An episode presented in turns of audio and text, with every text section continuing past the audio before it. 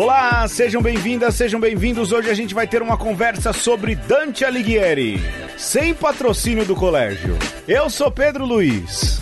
Eu sou o Henrique Foque Amarino, muito agradecido por ser convidado da vez. E eu sou Alexandre Ferreira. Ah, Foca, para com isso, convidado da vez.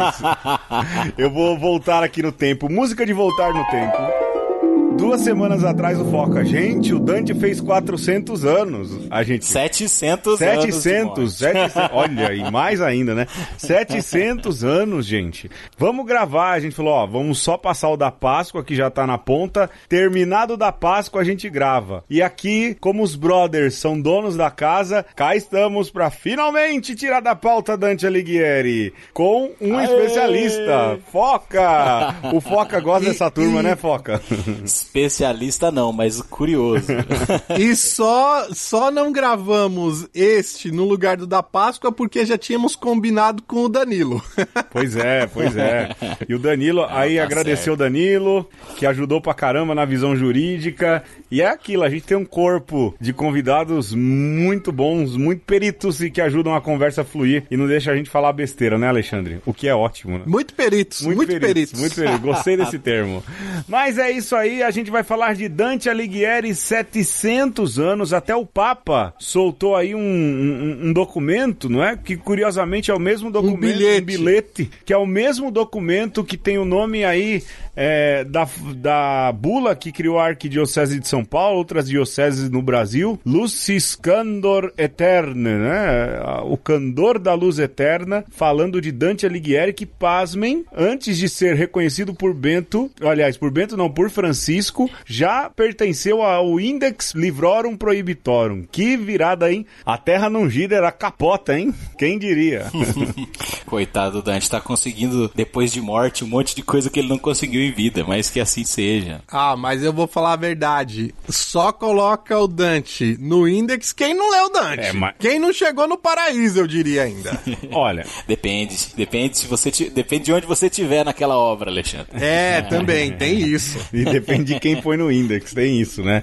Olha, gente, mas vamos em frente. A gente tem bastante coisa pra falar. Hoje eu sou o Orelha. Eu vou começar o programa falando a minha experiência com Dante. E aí, então, vou ser o Orelha e vou tentar ajudar você, ouvinte, a caminhar. Mas o jogo, sim, o jogo é de minha responsabilidade. E como é uma questão de céu, inferno e purgatório, eu vou fazer um por amor, por obrigação ou nem pagando e vou perguntar assim, já de saída, não é?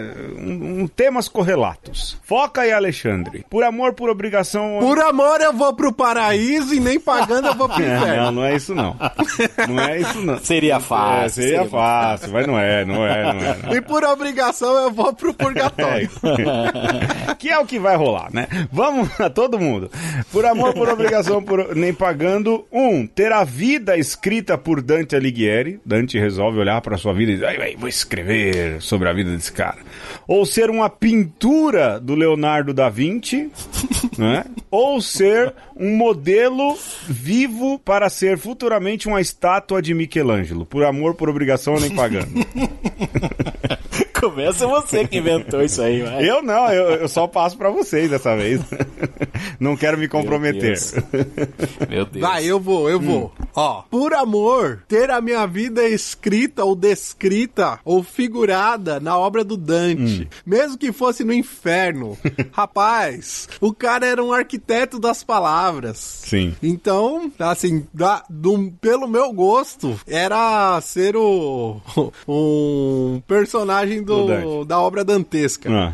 Agora, só pra causar, eu vou falar por obrigação ser modelo de corpo de Michelangelo. Por quê? Se eu fosse, se modelo de corpo eu fosse de Michelangelo, significaria que eu tinha um corpo. Era espadaúdo. Sim, É verdade, hein? É verdade. ia ser assim, aquele modelo, aquele homenzarrão. Então, por obrigação. E nem pagando, eu iria ser um, uma, um retrato de Da Vinci. Da Vinci, porque Da Vinci ia me transformar em, o que, em coisa que eu não era, ia colocar um monte de código em mim. Provavelmente as pessoas mãe. não me reconheceriam, então não. Dante é, é, é hermético demais. Então, Olha só. Vai, Fico Foca. tenta- Eu fico tentado a inverter esse jogo só pra desdizer esses, Esses absurdos, né? absurdos que ele fala do coitado do Leonardo. Mas, é, pô, por amor, acho que eu também vou ser um personagem do Dante, seja lá como for. Deixa ele me pintar como ele quisesse, com as palavras dele lá. É, por obrigação. Eu seria um modelo do, do Michelangelo? Não sei, acho que ele ia me descartar entre o grupo dos caras. Tá, tá bom, eu estaria no grupo inicial, daí ele ia olhar e falar, não, você não, tchau. É que nem exército, excesso de contingente. É, e nem pagando, putz, ser um retrato do Da Vinci, esse eu até não seria porque ele não ia entregar, né? Conhecendo o Leonardo, ele ia olhar pra mim, ia começar os esboços e ia falar, não vou terminar essa obra. Então não, não, não faria sentido eu perder tempo por uma coisa que nunca ia ser terminada. É isso, vamos pro segundo então, vamos lá, dá tempo de mais um, agora indo para as referências infernais, não é? Você prefere ser um personagem do Todd McFarlane, o cara que criou o Spawn, naquele maravilhoso filme do Spawn que aconteceu acho que nos anos 90 ou anos 2000? Nossa, mano. Você prefere ser um personagem que contracena com o Adam Sandler naquele filme lá que ele é o diabo? Ou você prefere fazer parte dessa última temporada da série do Neil Gaiman, Deuses Americanos? Por amor, por obrigação, nem pagando. Três coisas ruins agora. vou- Vai.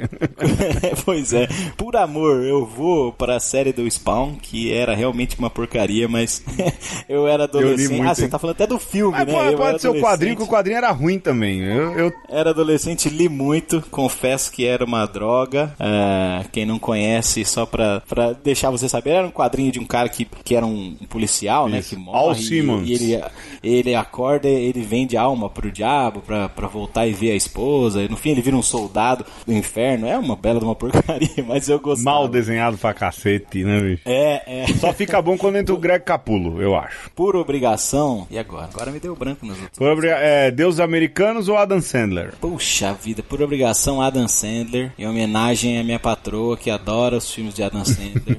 e com quem assisto os filmes de Adam Sandler. Aí, e hein? não acho graça. E não acho graça, devo dizer. Ah, não acho ele um cara engraçadão. Em alguns momentos, talvez. E aí, eu nem pagando, sobra. A série Tá. Deus Americano, a última temporada. Nossa, Deus Americanos foi piorando, virando um, um teatro mal feito. É verdade. Não, não, nem pagando. É verdade. Deuses Americanos foi ruim, foi piorando à medida em que o, a galera de extrema direita ou de direita foi tomando conta do dinheiro dessa série, né? Deuses Americanos na escola. Sim, aí tiraram a Nancy, que era pra mim o melhor personagem que tinha. É uma vergonha de uma série que começou muito bem e terminou uh, muito mal. Ela foi assim de um oposto a outro em três temporadas. Vai, Ferreira, é você. Vai, vai, vai, vai lá. Hum, olha, nem pagando é Spawn, lá o- a obra do, O do Todd McFarlane. Infernal. É, porque acho que não. Acho que é um- uma, é um tema interessante, mal revisitado. É. Aí, eu diria que, ainda por amor, eu vou de Deuses Americanos, porque mesmo sendo um- uma série que decaiu aí no, no padrão, na última temporada, aquela cena dos orixás de Oxum. Teve? Ra- Rapaz, é a coisa linda. Assim, um, uma homenagem, ao mesmo tempo uma representação dos orixás que vale a pena de ser visto, porque tem aquela deusa que é africana e tal. Hum, a que Bilquis. É uma representação, é uma representação da grande mãe, e ela se, se tá ali acuada e tal, perseguida pelos novos deuses, e ela é meio que resgatada pelos orixás, e cara, é, é bonito de ver. Assim, é, um- é uma lição de, de africanidade, né? E, e aí, por obrigação, eu vou de, de colocar aí o, o Adam Sandler, Sandler, que eu acho que ele é superestimado, mas não porque o Adam Sandler é bom ou ruim, mas é porque o dublador do Adam Sandler brasileiro, o Alexandre Moreno, ele mata pau, cara. A, a graça do Adam Sandler é o dublador brasileiro. É, isso é verdade. Então a gente gosta do Adam Sandler por causa do Alexandre Moreno. Mas, Então, mas por essa linha aí você resume muito da comédia americana, né? Você pegar Ah, o, certeza. próprio Ed Murphy, os filmes clássicos nossos da Sessão da Tarde, em inglês não tem, acho que, sei lá, metade da graça que tem as dublagens brasileiras. São Olha, eu assisti o Príncipe Nova York 2, eu fiz questão de assistir dublado, pra ser engraçado. Eu também assisti dublado, é. Tem que ser a E eu, pesqui... eu pesquisei se as vozes eram originais. Tem né? que ser Era a full, Pra salvar. É, tem que ser a full experience, não é? Mas assim, de novo, eu reforço, eu fico triste com o fim de Deuses Americanos, porque o showrunner, o dono da série, foi, era um cara de discurso político de direita, extrema direita, e fez questão de sacar aquele ator, o Anansi, e a personagem Anansi, que era o que mais revelava a questão dos negros, não é? Tinha os discursos mais bacanas e tudo, e me fez pegar ojeriza da série. E eu não assisti a terceira temporada, eu li a galera falando e que foi mal e tanto que cancelaram. Arrastada. e larguei mão mesmo, justamente porque já previa que seria essa porcaria, nem perdi meu tempo. É uma pena, é uma pena que tenha ah, chegado a esse ponto uma série que tinha uma premissa bem bacana. Vamos pro tema, vamos falar de Dante.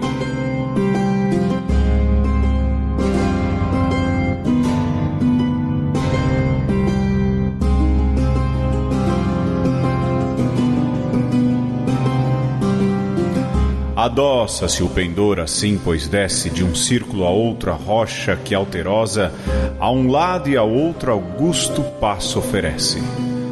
Subindo em melodia tão donosa, Beati pauperes espírito escutamos, que a voz que o diga é pouco vigorosa. Quão diferentes os háditos que entramos dos infernais, aqui suave canto, lá gritos de ira ouvindo caminhamos. Vencendo esses degraus do Monte Santo, mais ágil me sentia.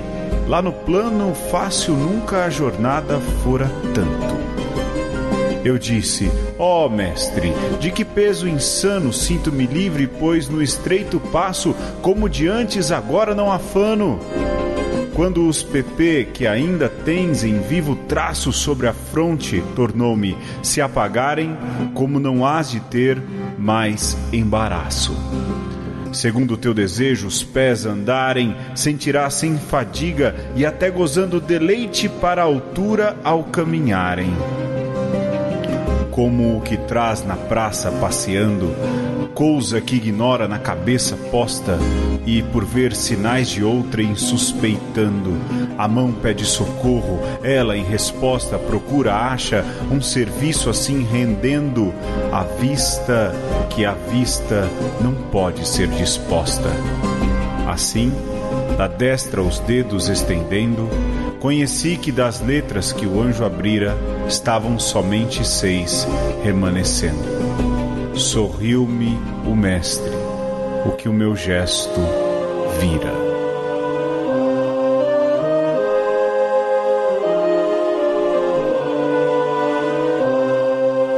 Bom, vocês acabaram de ouvir um trecho do Dante Alighieri. E, senhores, me ajudem a conhecer Dante. Deixa eu explicar. Eu sempre ouvi falar, não é? Da Divina Comédia e pra lá e pra cá. E era uma época que eu tava descobrindo leituras mais maduras. Eu devia ter aí 13 anos de idade, 12, 13, 14, acho que talvez 13, não é? E fui lá na biblioteca do Edu Chaves, porque descobri que lá tinha uma cópia da Divina Comédia. né? E eu tava querendo livros mais maduros, mais livros que me divertissem. Eu falava, cara, a Divina Comédia deve ser um livro muito gostoso de ler. Muito Eu divertido. achei que era uma comédia divina, né? E aí você começa a ler a Divina Comédia, cara, e o que que acontece? Você vai ficando mal, velho. tipo, eu falei, que horas que ri, né? E eu pulei pro meio, pulei pro fim, eu falei, cara, não é comédia coisa nenhuma, né?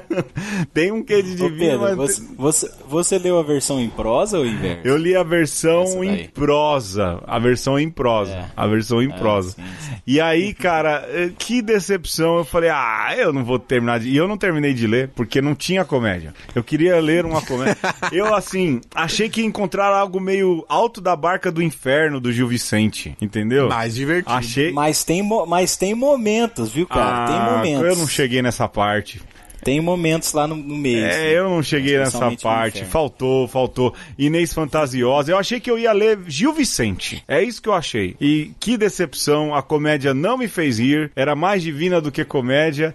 E, senhores, essa é a minha experiência com Dante Alighieri. Um beijo. Não, é- tô brincando. É que você estava com a ideia errada de comédia. É. Mas olha, fazendo aí a menção, Gil Vicente é muito devedor, né? De Dante. É, vários, vários da sequência ali, né, de- de- do humanismo e depois do romantismo, é, muita gente é, bebe em Dante, assim como Dante bebe em coisas mais antigas também, né? É, eu, cara, eu gosto do Gil Vicente, mas eh, foca. Por que que eu e o ouvinte de uma conversa que nunca entrou em contato com Dante, por que que a gente tem que reverenciar Dante que nem fez o Papa também? É, bom, é, é difícil às vezes abordar uma, uma, uma figura tão antiga, né? Porque o tempo vai passando e, e as próprias referências dessa pessoa vão sumindo. Ah, todo mundo acaba lembrando um pouquinho da Divina Comédia e, e lembra dos, ah, ah, de uma outra coisa, assim, mas a gente esquece, a gente não sabe, na verdade, de tudo que o cara, que um cara como esse trabalhou, como o Alexandre até falou, como um artesão, assim, da forma do que ele queria escrever, do que ele queria contar. Então a gente vai, vai comentar que o cara era um, um linguista, o cara era um, um filósofo, o cara estudou muito teologia e, e o cara saiu desse desse academicismo e foi entender o folclore da região dele. O cara ah, ah, lia as, as histórias regionais ou histórias nacionais do, do lugar que ele morava e meio que conseguiu colocar isso tudo na, na obra magna dele, vamos dizer assim, né? Que é a comédia. ah, e morreu ah, ao terminar o, o, o Paraíso, ele morre, né? Ele não vê todo o sucesso que a obra faz, tal. É, é, é um cara que, vamos dizer assim, tudo que ele estudou, tudo que ele pesquisou, tudo que ele procurou durante toda a vida, ele conseguiu colocar em uma obra que, ao fechar, ele morreu. E a gente comenta hoje. ah, deste livro, mas é, eu gosto de sempre lembrar da figura assim. A gente falava outro dia é, sobre Tolkien, né? É, o Tolkien é um exemplo bem recente desse cara que todo mundo tá descobrindo que puxa, como o cara não só escreveu um livro ou uma história, como o cara, como, como tinha coisa por trás do que ele escreveu, né? Que coisa interessante. O Dante é um cara assim de 700 anos atrás. E aí, é, até arrisco dizer, é, talvez tenha criado um, um, um dos maiores contos de fantasia da história, tal, um dos maiores, não quero colocar o maior, e, e que repercute até hoje, né? Sem a gente saber a, nosso, a nossa mentalidade sobre céu, inferno, purgatório, muitas coisas assim, tá, tá vinculada a Dante não, e não muitas vezes a, a Bíblia, né? Vamos dizer assim. É, o Foca falava que a gente falava de Tolkien, só lembrar que você vai voltar e não vai achar esse podcast sobre Tolkien, porque esse é um assunto que a gente tratou exclusivamente nos bate-papos lá no grupo dos patrões de uma conversa. Entre lá e veja como é que você faz para participar. Fechei. Ou seja, procure o de Tolkien no futuro. No futuro, no futuro. É, pois no é, futuro. pois é. É, porque, vai, é, a gente liga a figura de Dante à figura da Divina Comédia. E não há dúvidas, né? Eu tô falando aqui que eu sou orelha, mas eu sei que ele fundamentou a visão de inferno, fundamentou muito aquilo que é a- o- o imaginário, né? Físico é, das realidades divinas, mesmo do purgatório e tudo. Mas ele só tem a obra, a Divina Comédia. O que, que há de importante, de grande de Dante, além da Divina Comédia? Olha, pra, pra chamar o Alexandre pra essa história, eu tenho que fazer uma, um meia-culpa que remonta lá do programa de Leonardo. Vai. Se você ouvinte não ouviu, são 55 programas atrás, 52 programas atrás, eu anotei. Uma conversa 117. Quando eu ah, fui meio generalista ao falar do renascimento, né? Que é aquele conceito que todo mundo vê na escola, de que é, os artistas e os escritores, os estudiosos, começam a resgatar coisas do passado para recriar isso, enfim, valorizar o que já existe da sua, da sua cultura ou da cultura mundial. E, e o Alexandre me corrigiu dizendo, olha, mas veja bem, medievalista como ele, né, Pedro? É. Olha, me não, corrigiu ó, e não- disse não- assim, não- ainda bem que o Alexandre não faz o curso que eu tô dando de história da igreja. Graças a Deus. Porque, olha, medievalista medievalista meia boca. Ainda bem, e eu acabei de sair da, da época medieval. Dei graças a Deus quando eu terminei, viu? Graças a Me, Deus. corri, me corrigiu com razão e falou: olha, veja que tem no período medieval também tem gente fazendo isso. Não é que isso surgiu do nada, é, é, cerca de 1500 ali no Renascimento e tal. E aí eu, eu, eu vou nesse ponto dizer: o Dante é um grande exemplo disso, que o Alexandre de sempre tá, tava com razão. Ele é um cara que nasce em, em 1265, morre em 1321, então ele é um cara do, do 11 pro 12, ele é super medieval, vamos dizer assim. Ah, e é um cara Do 13 pro muito- 14. do 13 pro 14. Aí. né? Eu sempre erro isso aí, ó. e é um cara que, que não tem o pensamento que você imagina, ou que o senso comum imagina quando fala de uma cabeça medieval. Então, essa, essa, esse- essa, esse rótulo que a gente põe ah, tá muito errado e eu dou o braço torcer ao Alexandre, que pode começar a falar desse homem medieval aí, esse pensador, esse filósofo, esse linguista e esse showman que eu vou contar depois um pouco mais. Ah, senhor. Você acha que, Foca, é, é- é correto dizer que ele é um cara do seu tempo, mas a- a- o chavão, né? Muito à frente do seu tempo. É um lugar comum, É. né? Falar- Esse é bem um lugar comum falar Sim. isso, mas é, acho que nesse caso sim, porque é, justamente depois dele, os caras que vêm, que bebem nele, principalmente, né? O Petrarca e o Boccaccio, que são os- as três coroas da, da, da- da literatura italiana, né? É, esses dois caras in- inauguram o que é chamado de humanismo e todo um estilo depois. Então, de certa forma, sim, o Dante, até historicamente falando, por esses termos, ele é um cara que não faz parte disso, mas ah, dá pra dizer que ele, entre aspas, estava à frente do seu tempo. Mas é, acho injusto também, é, voltando ao que o, a, a- dar essa justificativa, dar essa razão pro Alexandre, é injusto também falar que ele é à frente do seu tempo, como se o tempo dele fosse, fosse pior, né? É, é, é sempre essa complicação no fim das contas, né? A complicação se dá porque a gente quer um bloquinho pra estudar, entendeu? Eu não entendo porque o Pedro vai dar um, um curso de história da igreja e não me chama pra falar ali 15 minutos de Idade Média. Mas tudo bem. A questão é que a Idade Média são mil anos. O pessoal do século VIII já se chamavam de modernos. Isso aqui é E- engraçado, né?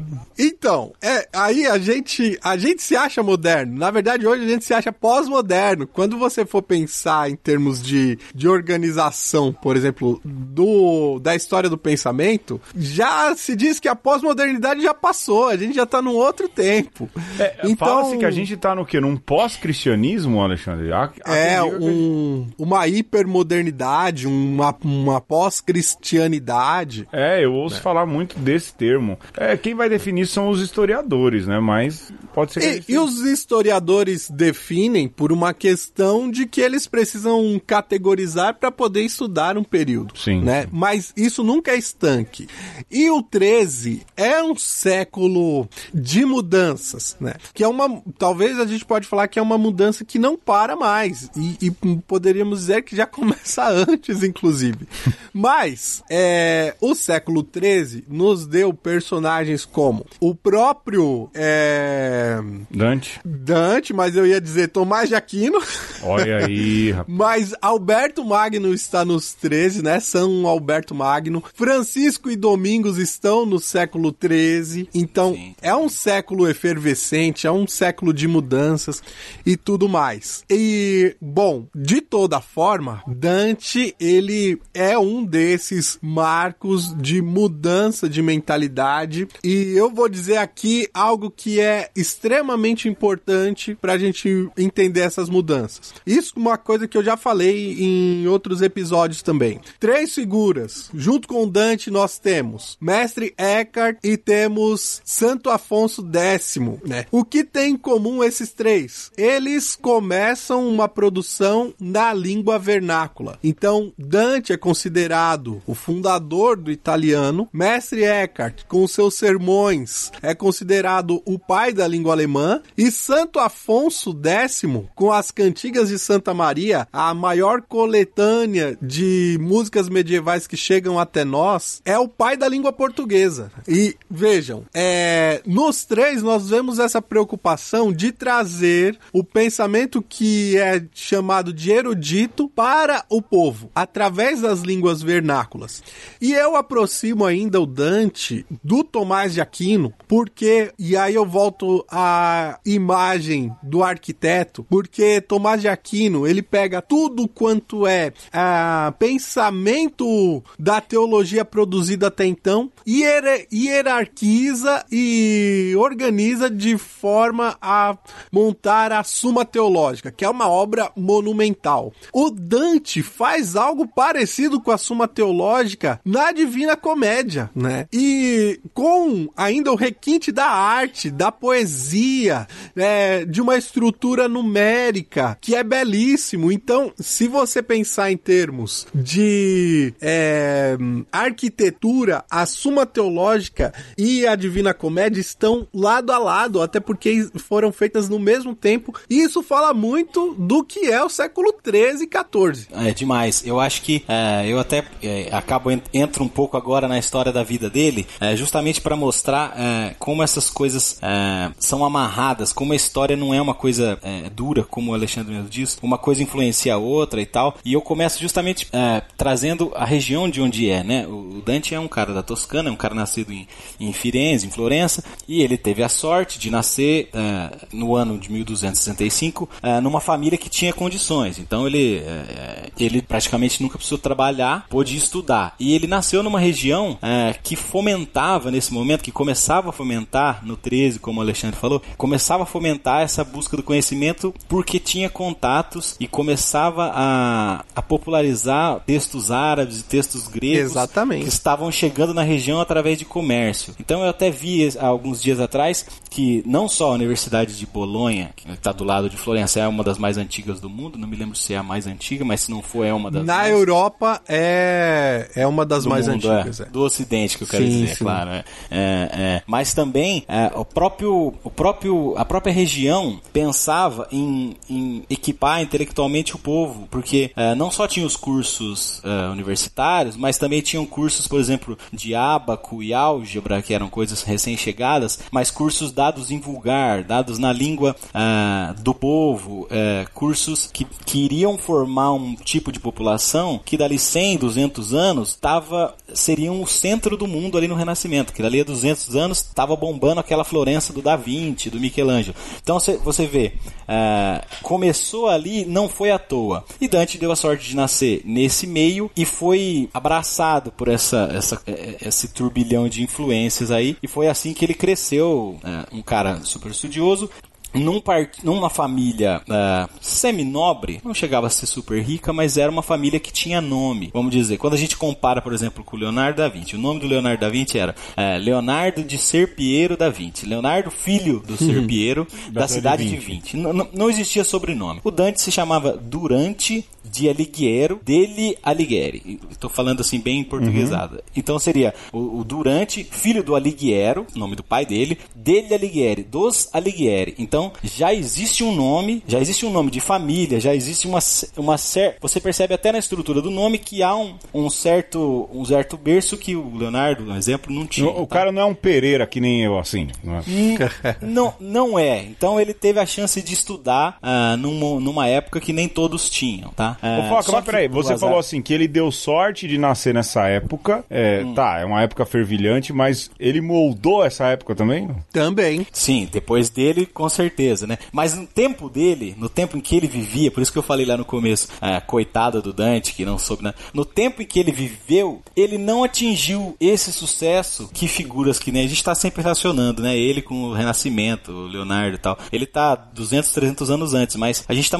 é, moldando só porque talvez as pessoas liguem. Mas assim, ele não conseguiu reconhecimento em vida é, como os, os, grandes artistas do Renascimento. Ele foi um cara é, bastante amargurado, bastante sofrido, porque os caminhos da vida dele mudaram bastante depois que ele decidiu entrar em, na política. Ele, ele, ele, ele era de uma família que tinha uma, uma opção política naquela época na Itália. Havia um racha, uh, os guelfos eram a favor do, do Papa e os gibelinos eram a favor do, do, do imperador do, do, do Sacro Império Romano Germânico que estava lá na Alemanha. Um, os dois brigavam, o Dante inclusive chegou a, a ir para batalha quando era mais jovem. Os dois brigavam para ver quem ia Acho que o Alexandre pode até falar melhor, mas quem ia mandar mais nisso? Uh, quem ia mandar mais? Assim, ah, a última palavra tem que ser do Papa ou a última palavra tem que ser do Imperador, porque Exato. eram poderes separados, né? É, eram poderes separados, mas exatamente nesse período que o papado alcança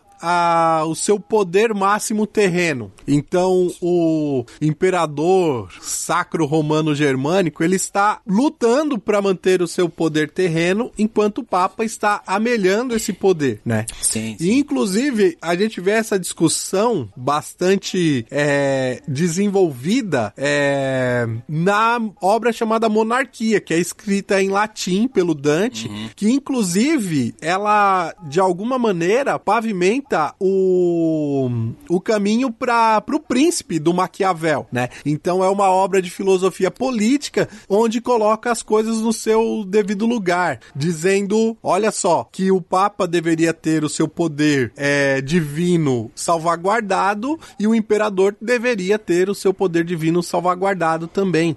É, quem faz isso também do ponto de vista da filosofia naquele tempo? Duns Escoto. E é interessante como essa discussão que parece só política, ela passa pela teologia, porque vai dizer é, que o Papa ele é constituído por Deus, mas também imperador. Ele é imperador porque Deus quer. E isso só vai cair essa visão de que o governante ele é tem um poder dado por Deus muito tempo depois. Então, ele está tentando resolver essa questão também do ponto de vista teológico, né? O Dante. Sim. Você sabe que ele ser moderado, que nem você acabou de falar, né? A, a família dele era toda do partido, teoricamente, o partido do Papa. Eles deveriam querer defender o Papa uh, acima de tudo e matar o imperador. Esses eram uh, os, os uh, o início da, do pensamento dos, dos guelfos. Mas aí o que, que acontece? Começa a haver uma rixa no próprio partido. E, e, e se separem guelfos brancos, guelfos negros. Os negros são os caras sem moderação. Ah, somos a favor Extremistas. do Papa. A gente mata o imperador assim que pegar. Os brancos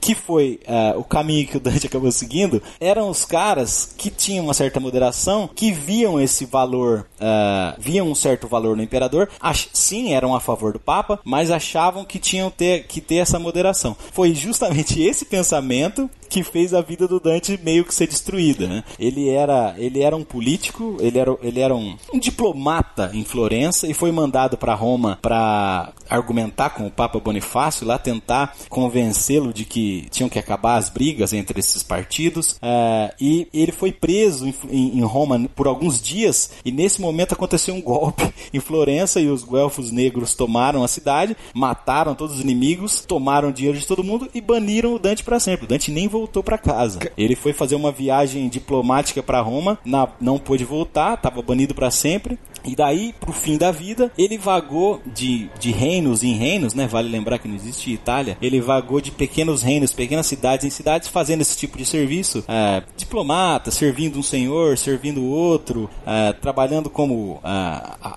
auxiliar de, de, de, docu de, documentação e tal. Mas ele nunca conseguiu voltar a Florença, que era uma paixão dele, né? Um amor dele. E ele foi para sempre um cara é, bastante amargurado é, por, esse, por essa coisa política que aconteceu com ele e ele acabou é, se focando nos estudos, na leitura, na filosofia, né, para tentar uh, deixar um pouco esse sofrimento de lado. Vale lembrar que a, a mulher, ele era casado, a mulher dele ficou em Florença, os filhos ficaram em Florença até 15, 16 anos, depois o banimento pegava eles também. Então, e perderam todo o dinheiro, perderam toda aquela situação que a gente tinha falado que eles tinham. Ele passou a ser um cara que escrevia e pensava uh, o que ele, que ele já tinha uma, já tinha esse estofo, né, para ganhar seu dinheiro, mas teve uma vida bem complicada. Chegou a passar fome, chegou. No fim da vida, ele tá bastante. Bom, quando ele, ter... quando ele vai para escrever a comédia, que já é mais no fim da vida dele, você percebe que ele tá magoado com um monte de coisa e, e, e ali ele solta tudo que ele tem, desde as mágoas até o amor, uhum. né? Mais pro fim. Mas é tudo um retrato da, da vida difícil que ele teve, assim. O pessoal, vocês ouvem aí, não é? O Alexandre falar e o Foca também falar de gente com ódio do Papa e tudo. E lembrar que isso não era algo pontual. Aliás, desde que o Papa ascende a um nível de poder é, e fica ali, primeiro como um árbitro dos grandes reinados da Europa e depois como um, um verdadeiro monarca ou um, um, assim um cara detentor de muito poder, afinal ele é o vigário de Cristo. Há muita gente que quer a independência do Papa. Tem que entender isso, né? E entender, por exemplo, mesmo os movimentos é, é, reformistas, eles buscam muito mais do que um, uma declaração de ir contra a, a, venda de indulgências, buscar um pouco a independência ali do poder papal e isso se estende até mais ou menos o fim do século XIX, não é? Mas curioso que agora em 2021 tem gente que quer o Papa morto também, reza e faz novena, não é? Então assim, essa Mas... novidade não é algo daquele tempo, não se espantem, mas tem muita gente nesse tempo também que não gosta do Papa, não nesse nível aí da, da, dos guelfos. Pessoal, a gente poderia parar um pouquinho e aí agora no segundo bloco a gente volta com tudo para falar de Dante até o final? Vamos, mas o Pedro, é, só deixa eu fazer uma pontuação Sim. aqui, já que você citou o papado é, contemporâneo. É assim digno de nota que hoje o Papa ele é chefe de Estado. É um Estado mínimo, é, né? Mínimo no, em termos de, de tamanho, mas é o Papa é soberano ali no, no, no chamado Vaticano e tal, né? Troca de igual para igual com seus é, com outros chefes de Estado. Naquele tempo, e aí o Dante traz uma inovação, o papado ele teria uma figura também de regulação dos outros estados, Sim. mas o imperador romano também teria uma função de regular o papado, né? Porque também era divino. Então, esse é o grande entrave, mas que denota essa transformação que durará muito tempo para ocorrer, de mostrar que igreja e Estado juntos não é tão legal assim. É isso. Vamos perder uma graninha.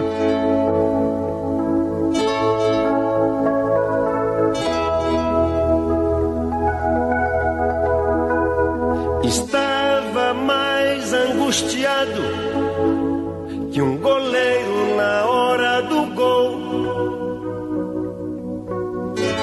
Quando você entrou em mim, como um sol num quintal. Aí um analista, amigo meu, disse que desse jeito não vou ser feliz direito.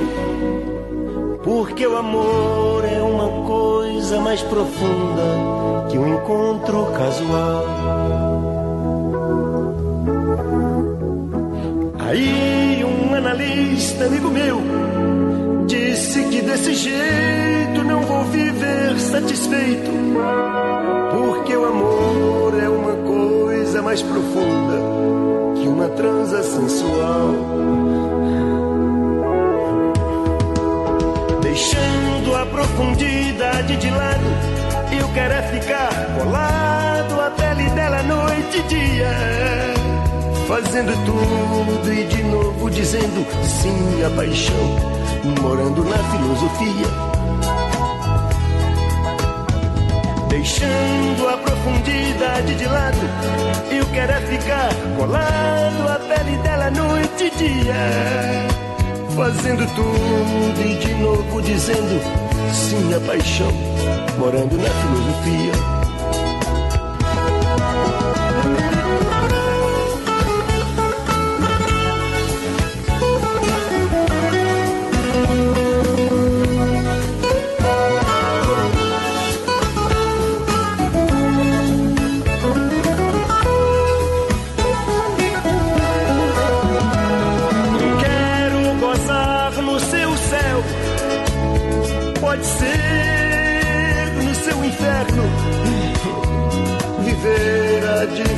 Comédia humana, onde nada é eterno.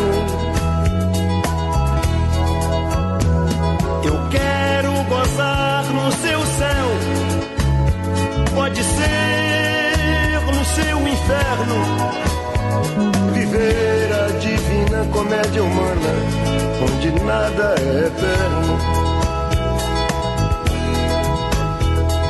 Ora direis ouvir estrelas, certo perdeste o senso. Se eu vos direi, no entanto, enquanto houver espaço, corpo, tempo e algum modo de dizer não, eu canto. Ora direis, ora direis, ouvir estrelas, certo perdeste o senso, eu vos direi, no entanto, Enquanto houver espaço, corpo, tempo e algum modo de dizer não, eu canto. Enquanto houver espaço, corpo, tempo e algum modo de dizer não, eu canto. Enquanto houver espaço, corpo, tempo e algum modo de dizer não, eu canto.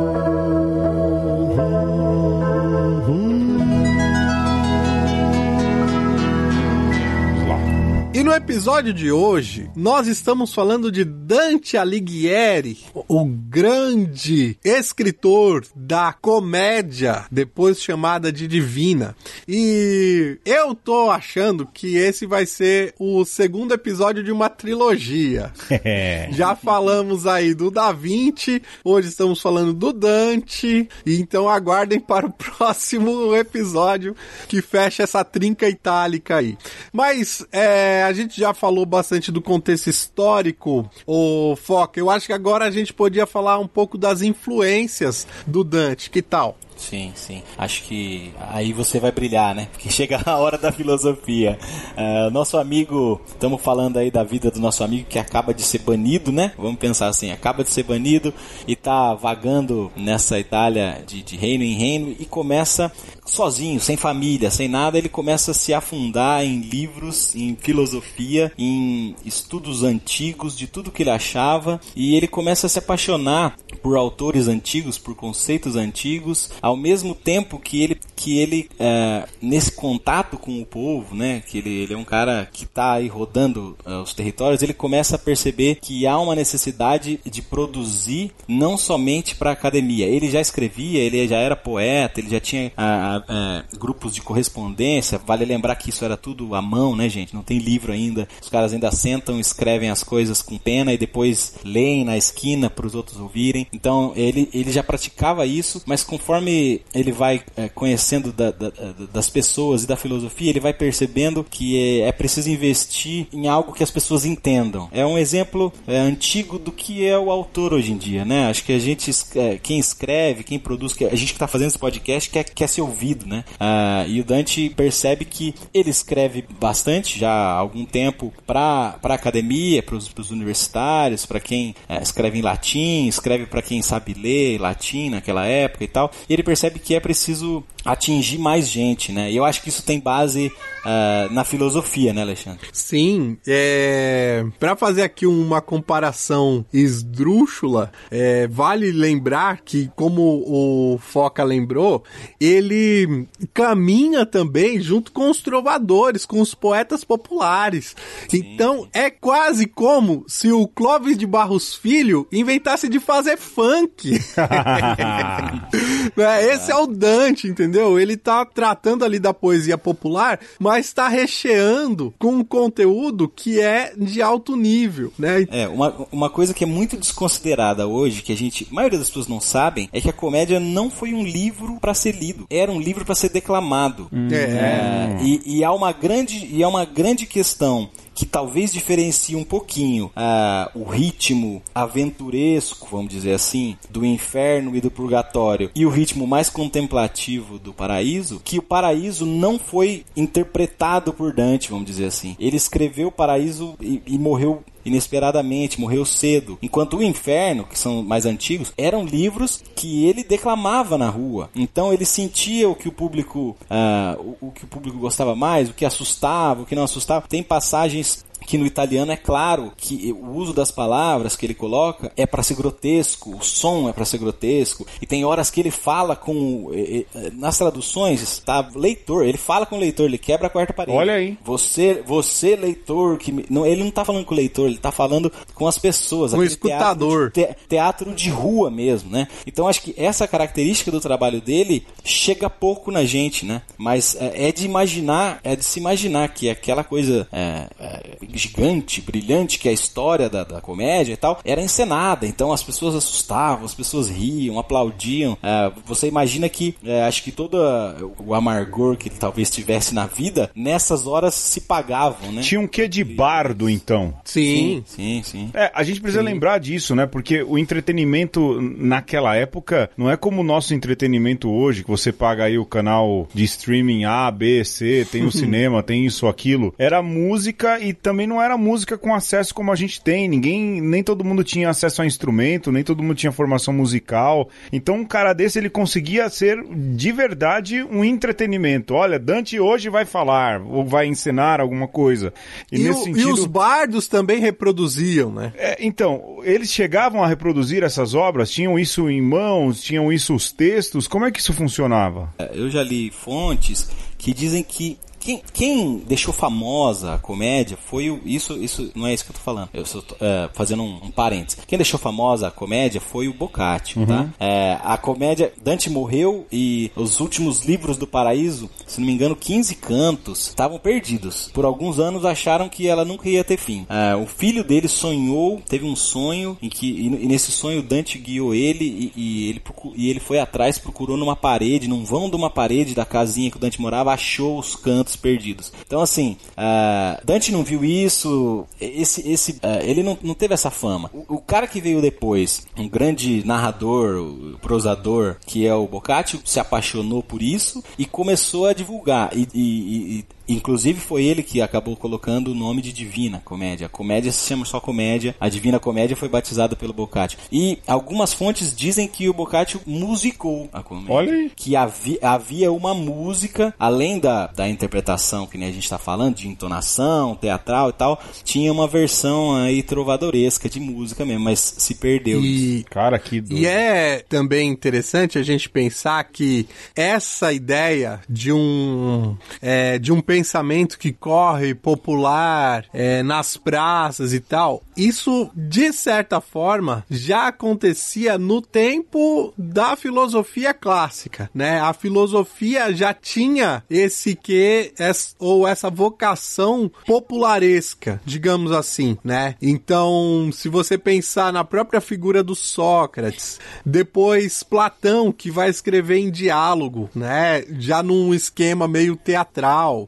E Aristóteles não, Aristóteles é, se diz que ele tem uma obra que é livresca, digamos assim, aquilo que foi compilado, e tem o- uma filosofia que se perdeu também que era de boca. Então, é, todos esses, essa, digamos, escola que Dante resgata, ela tem essa vocação popular, até se a gente for pensar em termos do surgimento da- das, das universidades. Porque como as universidades surgem na Europa? Surgem como escolas da fé ligada à catedral. Não à toa ainda hoje o professor de uma universidade é professor de uma cátedra, Cátedra. né? Porque era a escola da fé, mas lógico, não era para todo mundo, mas a, o projeto de escolas ligados às catedrais era uma tentativa de popularização não só da catequese, mas também da filosofia, sobretudo do trivium, do quadrivium, como o Foca falou depois da álgebra, ah, da matemática básica ali.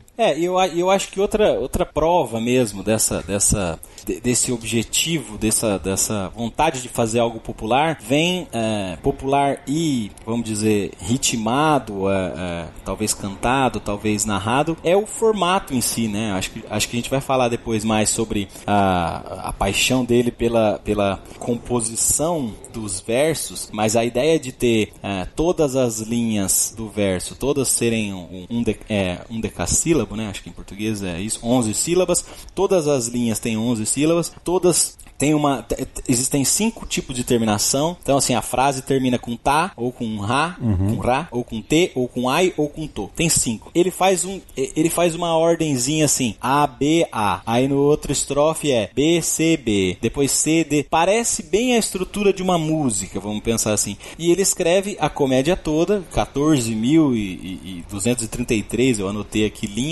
em decassílabos, todos nessa sequenciazinha que é até chamada de é, tercina dantesca, ou a, a, uma, a tercina encadeada, que parece um cadeadinho, sem alterar. Então, ela, é, ela já tem uma aparência de, de, poesia musical, de algo a ser declamado. Assim. É então, genial. Acho, acho, que essa, essa é, a, é a, é, falando assim da é, provas de que isso era realmente feito para ser para o público, é esse tipo de organização das coisas, né? Sem contar no tema, né? Porque depois se a gente uh, entra no tema e vai lembrar que na época dele era muito popular no meio do povo esses, esses contos de aventura tipo arturiana, coisas cavalheirescas da pessoa uh, resgatar a senhora ou a pessoa entrar no mundo das fadas, uh, ou até narrativas religiosas, é, tipo é, um conto que existia que era muito famoso da visita de São Paulo ao inferno, várias coisas dessa que ele, ele ouvia do povo, ele foi amarrando né, nesse formato artesanal dele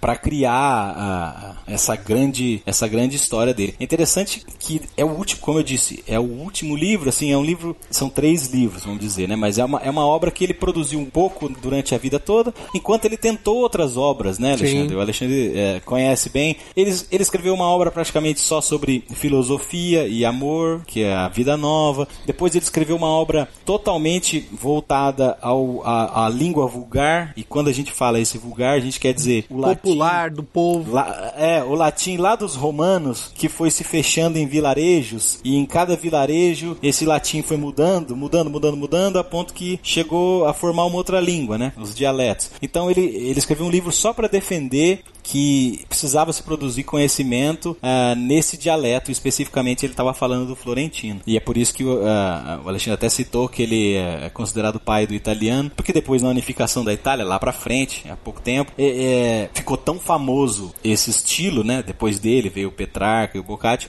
que acabou se adaptando uh, esse dialeto, vamos dizer assim, como a base da língua, né?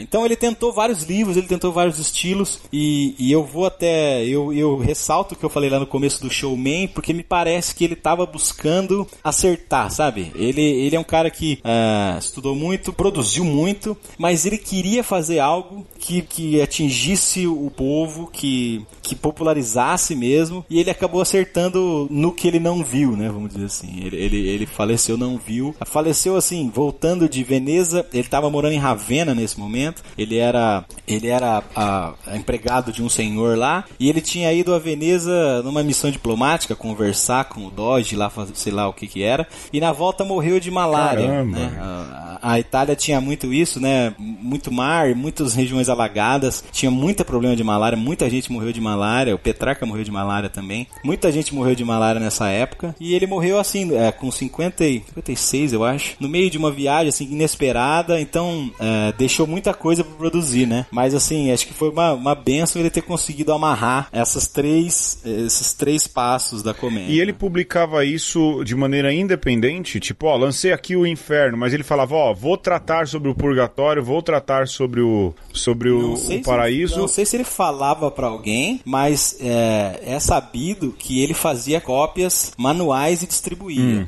Então você imagina o, o labor disso. E ele era o copista, ah, o próprio copista. Ele, ele, ele escrevia várias obras e distribuía para algumas pessoas. Provavelmente devia distribuir para outras pessoas que representassem, né? Igual, igual se diz que ele representava. Eu acho que ele ficou, ele tentava, uh, tentava emplacar um, um sucesso desse, uh, até que ele, que ele conseguiu um pouco com o Inferno e Purgatório. E acho que eu fico pensando assim, tentando entender a cabeça dele, né? Eu acho que talvez foi isso que foi. A gente nunca sabe, talvez o Alexandre hum. saiba. Se, ele, se, se um cara desse já tinha tudo planejado antes, ou se ele faz o inferno e aí ele faz algum sucesso. Vê que faz sucesso, fala, opa, vou investir. Vou fazer outro, eu, vou fazer outro. Eu nunca, eu nunca sei. Eu né? tenho a, a, impressão de que ele tinha na ideia já o tríptico ali. É que é muito bem amarrado. É, eu né? acho que é, sim. É muito bem amarrado. É, é claro que o desenvolvimento não, até porque se você pensar o inferno é mais narrativo,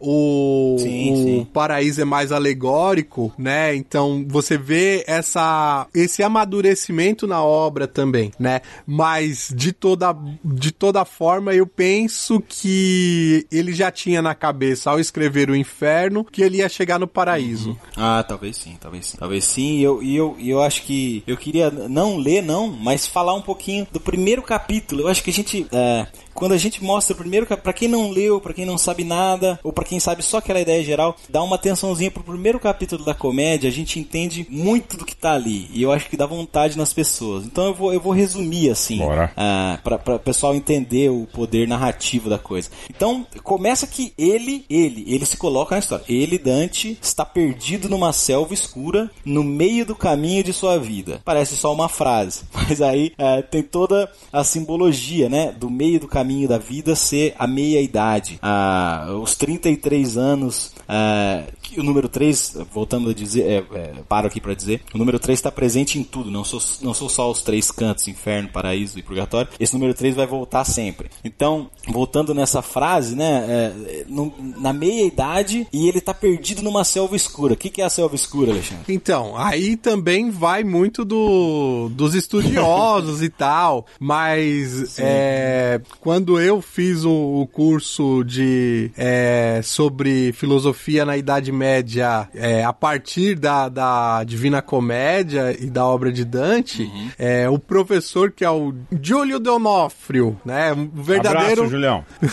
verdadeiro medievalista, eu sou só meia bocalista só, né? Mas ele falava que você vê uma reminiscência do Dante da obra de um monge chamado Bruno de Sene, que já falava da, dessa selva escura como as Sagradas Escrituras, que seria escura na medida de que se você não conhece ou não lê com um, um olhar de fé, de devoção, ela está fechada para você. Você precisa ter essa devoção, essa fé, para que ela se abra, para que ela deixe de ser escura, misteriosa e, e um, livro é, cifrado. Agora, só para lembrar, o nível de acesso das pessoas às Sagradas Escrituras era quase nada, né? Teve lá o. Como é o nome do, do sujeito que brigou com a igreja, rapaz? Deixa eu me lembrar o nome dele Qual aqui. Qual deles? O Valdo, o Valdo, Valden, o Valdo, Pedro Valdo, não é? Vado, que queria,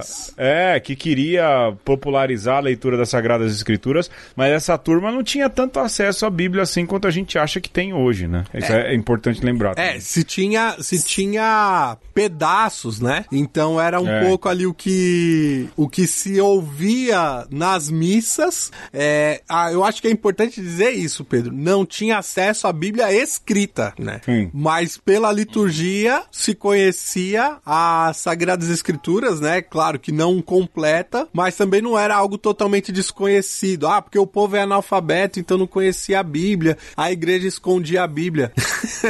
não, não, é essa a intenção também. Né? Sim, mas não é o mesmo acesso que a gente tem hoje, né? A gente tem que lembrar que não é essa categoria, né? Exato, tem que chegar Bom, no meio termo. É, é. Mas é claro que, veja, a gente está fazendo um estudo aqui de semiótica de, de, de, de tudo que ele está falando. Mas se você pensar só no popular, também tem uma história. Então, ele, o próprio poeta, ele está falando dele mesmo, está perdido numa selva escura, no meio do caminho da vida dele. E ele vê um facho de luz em cima do monte e tenta escalar esse monte para chegar na luz. Não explica se é um sonho, não explica se é nada. Você imagina que é uma coisa misteriosa. Ao tentar subir nesse monte, ele encontra três feras: uma onça, um leão e uma loba. Ele fica desesperado, como é uma tônica dos três livros do Dante, é apavorado. Ele desmaia quando tem um perigo. Ele, ele, ele, ele não é um exemplo do, cara corajoso. Ele mostra que ele tá, ele tá sofrendo ali, que ele, que ele é um ser humano. Então ele fica desesperado. Essas feras vão devorar. Ele não consegue chegar na luz e ele é de repente resgatado por um poeta antigo, Virgílio, poeta do tempo ah, do tempo de César, daquele César, Júlio César e depois o seu sucessor Augusto, o fim da República Romana, o início do Império. Esse cara, esse Virgílio, que alguém que ele lia, que ele adorava. Esse cara chega e resgata ele dessas feras e oferece para ele para segui-lo numa jornada, porque alguém especial o está chamando, quer, quer falar com ele. Aí ele fica naquele momento, nossa, é, que coisa, que tá acontecendo tal. Tudo bem, vou, né? Se eu não for, os bichos vão me comer aqui. E é o Virgílio, eu sou tão fã desse cara. E aí ele vai com o Virgílio, chega numa gruta e na entrada dessa gruta se lê: Deixai vossa esperança, ó vós que entrais. E aí eles entram por essa gruta e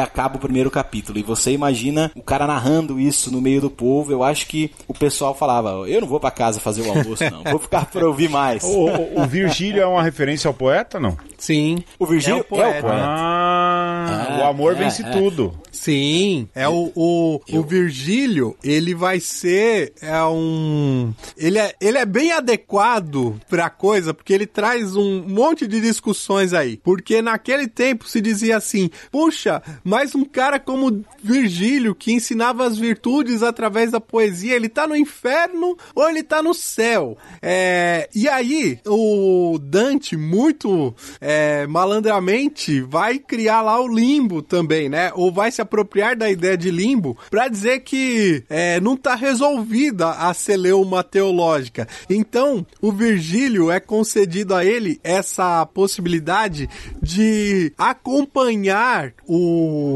o Dante nessas etapas aí, sobretudo infernais, quase como com um acólito, um caronte, que, que vai dizer para ele o que são as coisas, vai servir aí como essa ponte de diálogo com ele e tal. Sim. E o Virgílio, ele é um cara muito interessante ah, nesse ponto, porque ele tensionava usar a figura de São Paulo. Lembra que eu contei que tinha, uma, tinha um conto folclórico que era São Paulo descendo ao inferno acompanhado de um anjo. A primeira ideia do Dante seria ele com, pelo que eu li na- na- nessa última biografia, ele, ele chegou a imaginar, chegou a rabiscar ele com São Paulo. Depois ele acabou ah, se apaixonando mais pela história do, eh, pelo Virgílio, justamente por ser o cara. E aí entra a parte daquela aquela coisa política dele que tinha eh, bons olhos pelo imperador. O Virgílio é o cara que cria, que, que, cria, que compõe o mito de fundação de Roma, né? Que é a Eneida, eh, que é metade Odisseia, metade é Enéas acabou de perder a batalha em Troia. Enéas é um troiano que perdeu a batalha, a história do cavalo. Ele sai fugido da Grécia, entra num barco e enfrenta mil,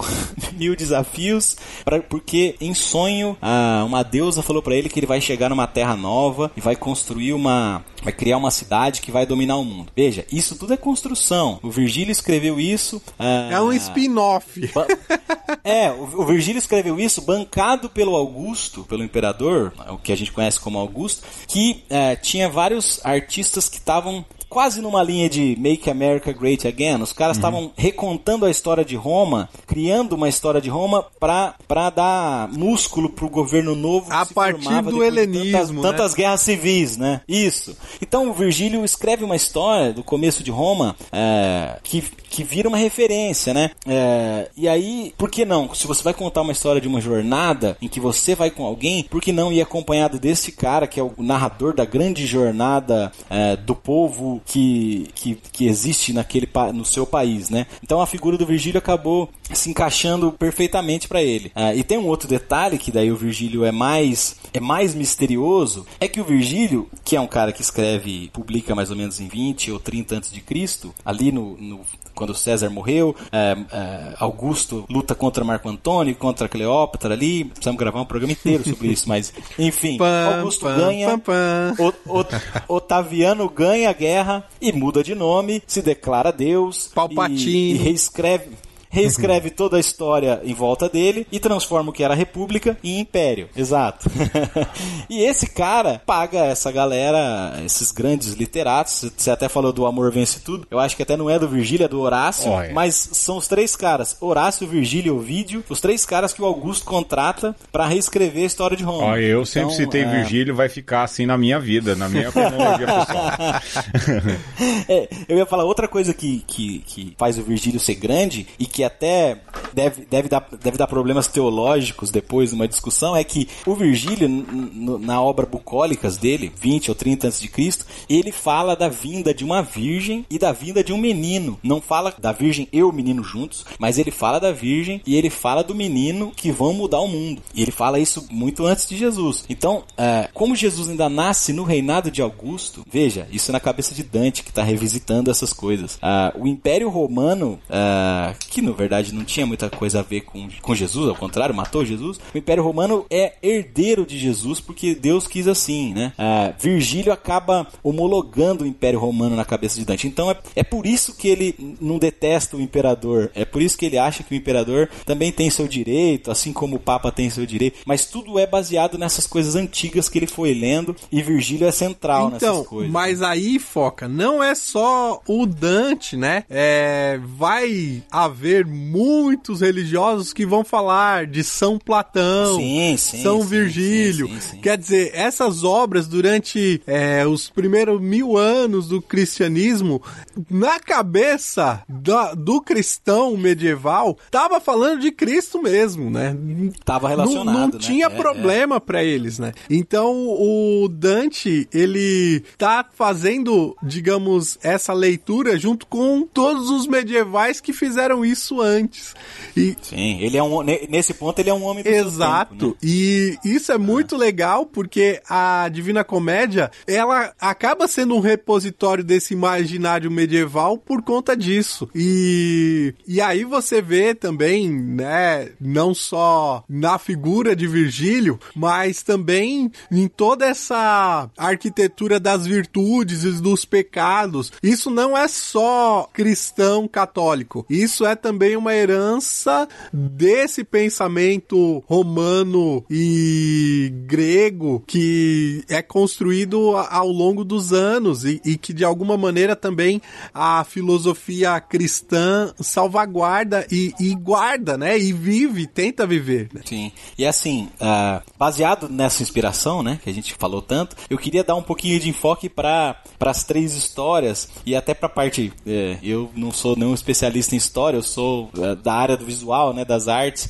Então eu queria dar uma, um enfoque na, na geologia, é, na geografia da criação dele, porque é uma coisa que é, quem não leu não sabe. É, todo mundo mais ou menos imagina a história do inferno, dos círculos, né? Então ele entrou nesse buraco, ele vai descendo, sempre guiado pelo, pelo, pelo Virgílio, vai enfrentar mil aventuras, é, e, e, aí que tem partes cômicas, que nem eu falei pro Pedro, tem partes que parece uh, uh, mais uh, parecem mais teatral e fica até diferente se você compara coisas do paraíso, o tom do paraíso, que nem o Alexandre já falou. E aí alguns tons, ou passagens do inferno, por exemplo, lá, eles chegam a um fosso que tá cheio de diabos que estão castigando os diabinhos, eu quero dizer. Estão castigando as pessoas num, num fosso lá de, de, de, de estrume, para não dizer outra coisa, que ele tá afundando as pessoas. E aí um dos diabos pega ele enquanto o, Virgílio se distrai, e aí o, o, diabo vai brigar com o outro, e os diabos caem no poço de piche, e aí fica uma confusão, tem a parte cômica do teatro uhum. e tal.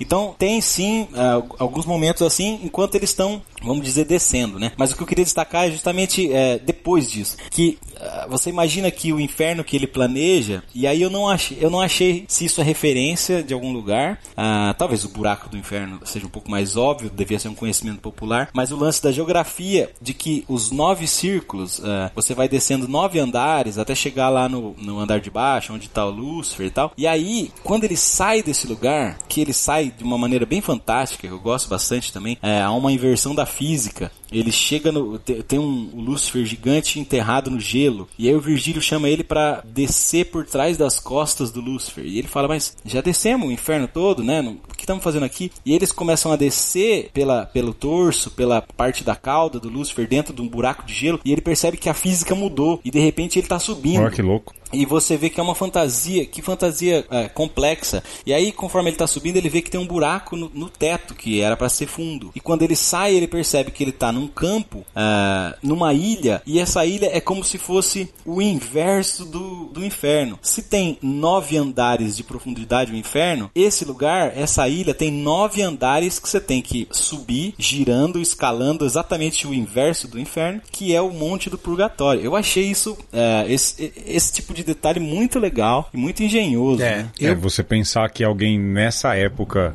consegue ter um quê de descrição de ficção científica é de fato Pois sensacional. é, é. É, é muito, cara. E aí? É muito, assim, é, base pra, pra ficção científica, porque tem essa preocupação, sobretudo no inferno, de mostrar detalhes ali, né? De você quase sentir o cheiro do enxofre e tal, da, das, é, essa coisa visual.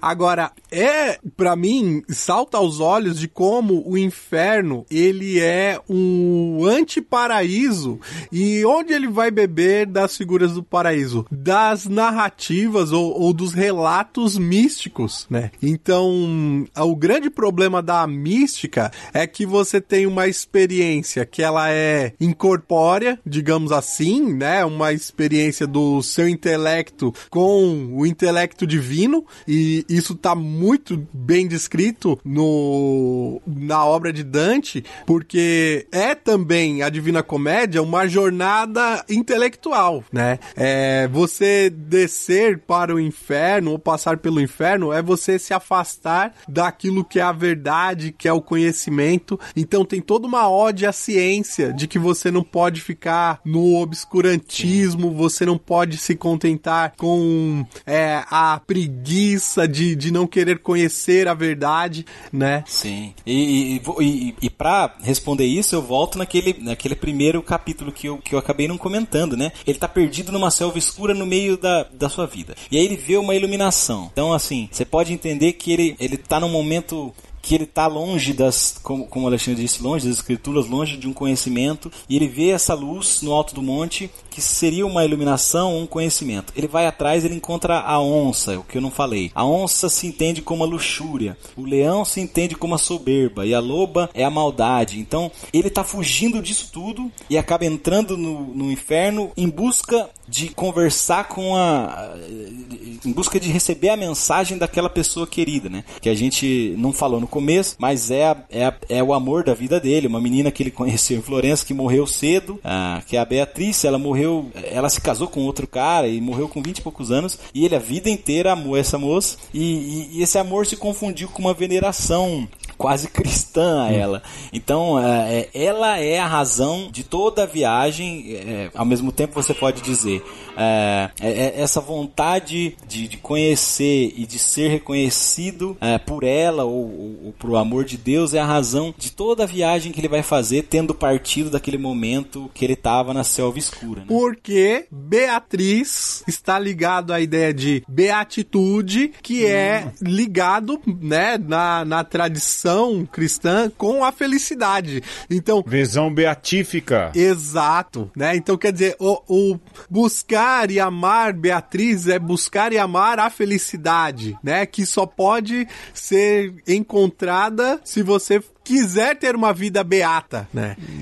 E Então tanto tem a ver com a- uma paixão antiga, mas também tem, a ver com uma questão teológica aí. É um misto dos Muito. dois. Sim, ele, ele, sim, ele é muito, ele é muito dúbio eh, em toda, em toda a escrita, como é nesse primeiro pedaço de capítulo que eu citei, né? É, é, existem muitas interpretações assim e tal, mas o, mas de forma geral, só deixando ah, mais público, porque eu quero que as pessoas se interessem e leiam, e leiam, é, é uma viagem mesmo dele entrando nesse, nesse, nesse buraco cheio de buracos encontrando pessoas. ah, a cada passo ele encontra alguém, alguém que foi vivo, uma pessoa real. Ele encontra e- e conversa e a pessoa conta porque tá ali, porque não tá, o que que fez, o que não fez. E nessa entram papas, entram, entram personalidades, entram tudo. E isso se estende. Quando ele vai pro purgatório, é, acontece a mesma coisa, acontecem outras fantasias legais, que ele começa muito pesado no pé do monte, e conforme cada círculo que ele sobe no monte, ele fica um pouco mais leve, é, até que ele chega na ponta do monte, ele tá flutuando, e aí ele vai para os nove círculos que estão no céu, que é o paraíso. Então, tudo segue essa estrutura de encontrar gente, entender o que essas pessoas estão fazendo ali, quem elas foram, uh, e ir aprendendo mesmo, até, até mesmo no céu, quando já não é mais o Virgílio, no, no,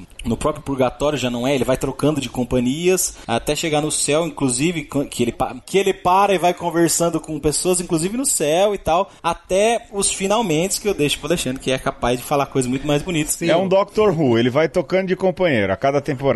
É, ó, então, é o Doctor Who medieval. O que eu o que eu destacaria é, é, o inferno, ele é de alguma maneira um dizer para você, não vá por aí, né? Esse caminho tá te esperando é isso aqui, ó. É, é, é sim, só sim. coisa ruim e essas pessoas ruins que foram por esse caminho. O purgatório é uma um, digamos um lifestyle possível, né? Digamos que a grande maioria das pessoas poderiam seguir, então tem toda essa insistência nas virtudes, pensando que o homem medieval era um homem que buscava as virtudes. Os cavaleiros das cruzadas, eles são esse exemplo de homens virtuosos. Não à toa as lendas arturianas são é, pautadas também nesse modelo de homem virtuoso. E isso está retratado ali na subida do purgatório. E o paraíso, ele é a,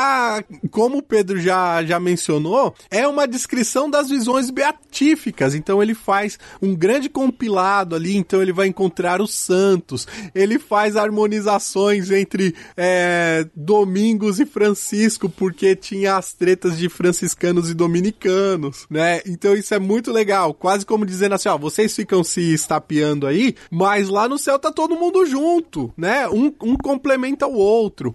E uma coisa que marca muito, então o, o Foca fez a menção do começo da Divina Comédia, eu vou fazer do final, onde ele escreve assim: Demorei meus olhos na contemplação daquele rio, que de comprido tornou-se esférico, originando um círculo vastíssimo. Em torno da escada que o perpassa, dispunham-se milhares de almas bem-aventuradas. Então, é a imagem do olho como este órgão que é ao mesmo tempo físico, né? Com o olhar você é, descobre o mundo, essa ideia do, do conhecimento, mas esse olhar interno com que você vê não só as coisas do mundo, mas vê as coisas através de Deus. Então, é, do ponto de vista metafórico, é como se o Dante estivesse olhando nos olhos de Deus e vendo, né, Deus o encarar de volta,